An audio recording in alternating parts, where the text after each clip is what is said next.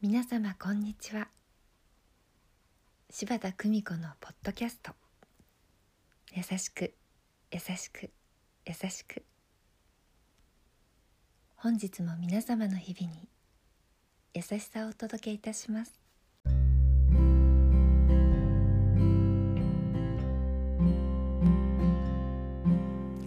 見取り師柴田久美子でございます。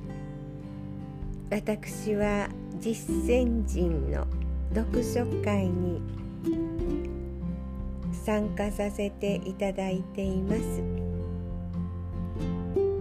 森晋三先生の言葉が毎日私のもとに届きます。最善感という立場。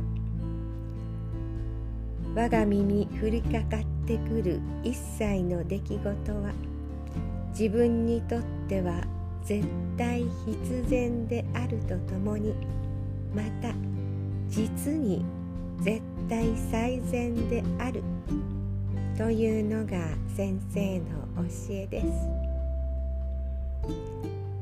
そう信じた方がうまくいく。そんなことを教えてくださいます。悪いことが起きてしまうと絶対最善そう思えない私ですが先生の言葉に励まされ大丈夫大丈夫。必ず最善になる。そう何度も何度も言い聞かせる私です。皆様もどうぞ試してみてください。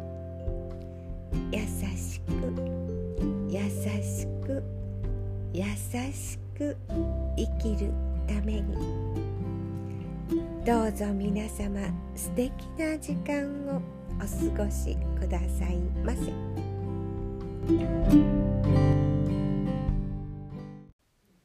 お聞きいただきありがとうございました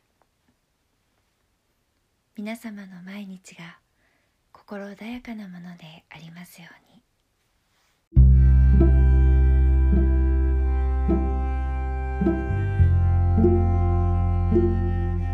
Música